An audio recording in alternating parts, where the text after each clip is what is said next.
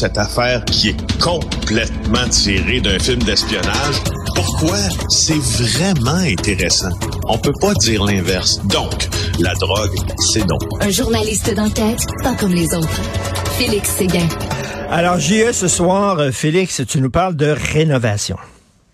Eh oui, c'est vraiment euh, tiens pour reprendre euh, les mots de la nouvelle publicité là du gouvernement québécois pour euh, faire la promotion du français, c'est vraiment un GIE vintage.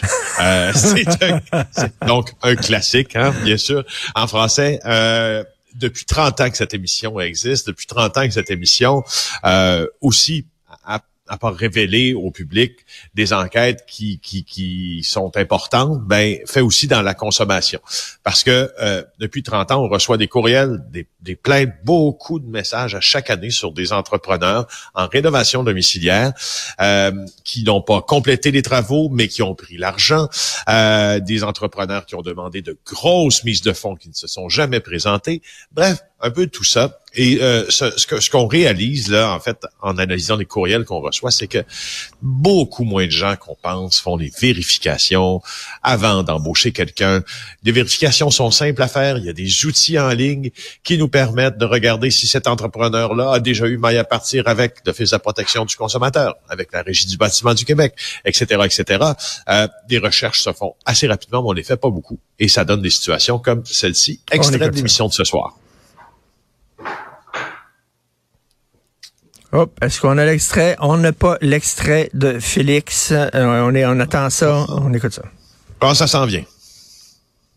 Bon, ben écoute, raconte-nous exactement ce qui se passe. On peut lire ça dans le journal de Montréal aujourd'hui, les travaux payés mais abandonnés. Donc, tu payes pour des travaux, des travaux de rénovation, et finalement, ils ne font pas. Eh, c'est ça. Puis l'entreprise, euh, l'entreprise qui euh, dont on parle ce soir, c'est une entreprise qui a tendance à faire ça souvent. Euh, donc, cette, femme, Madame Bréard, là, que l'on a, à qui on a demandé d'ailleurs des réactions, mais qui n'a pas voulu euh, apparaître dans le reportage, là, la fâcheuse tendance de commencer des travaux puis de ne pas les compléter. Évidemment, tu imagines si tu achètes, si tu achètes ou si en fait si tu fais rénover ta maison puis la moitié des travaux sont faits, euh, ça pose plusieurs problèmes bien sûr. Alors on, écoute un extrait, l'extrait là, on, écoute ça. C'est là. Bon, ben, allons Selim Tanfous et son partenaire ont fait construire ce chalet l'été dernier. Lorsqu'il est venu le temps de compléter la finition intérieure, ils ont retenu les services de TP Maison, qui avait évalué les travaux à 58 000 Encore une fois, Karine Bréard a exigé que la moitié de la facture soit payée avant le début du chantier. Monsieur Tanfous lui a donc remis 29 000 et rapidement, les problèmes ont débuté.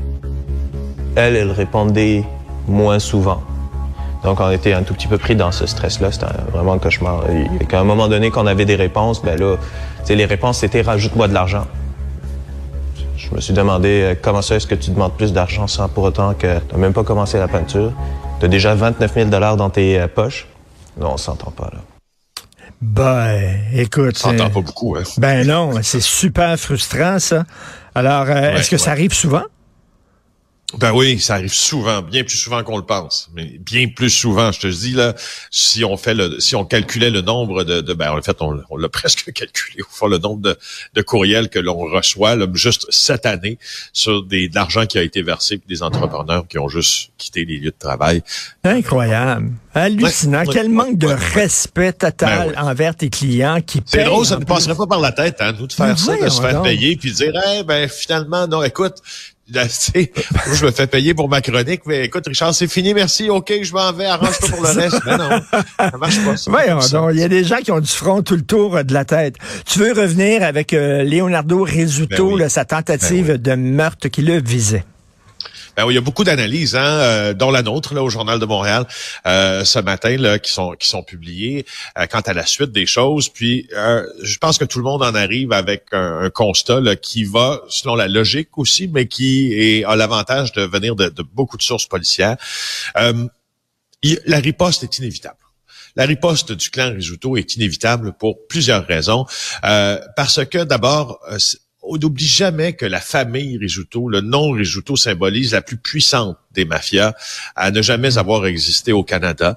Une famille euh, euh, sophistiqué, aux tentacules mondiaux d'ailleurs, euh, qui a encore, qui est encore très très très enraciné aussi en Sicile, en Italie, et euh, l'affront qu'a subi et la défiance qu'a subi euh, Leonardo Risuto là, ce mercredi sur l'autoroute 440 à Laval, alors qu'on a tenté de l'abattre, est telle que de ne rien faire, que de ne pas riposter, disent les policiers spécialisés, serait comme laisser le nom de famille Risuto à être souillé.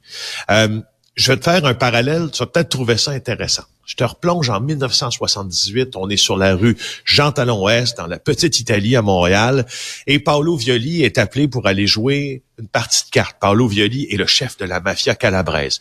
Il sait qu'il s'en va vers la mort et il y va tout de même parce que c'est un homme d'honneur. Il se présente au Reggio Bar, il se fait abattre.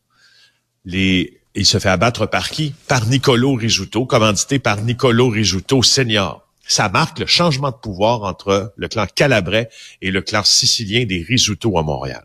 Deux ans après ce meurtre-là, le frère de Paolo Violi, Rocco, qui trempe un petit peu dans les affaires, mais pas tant, est abattu alors qu'il est en train de manger un steak dans sa cuisine.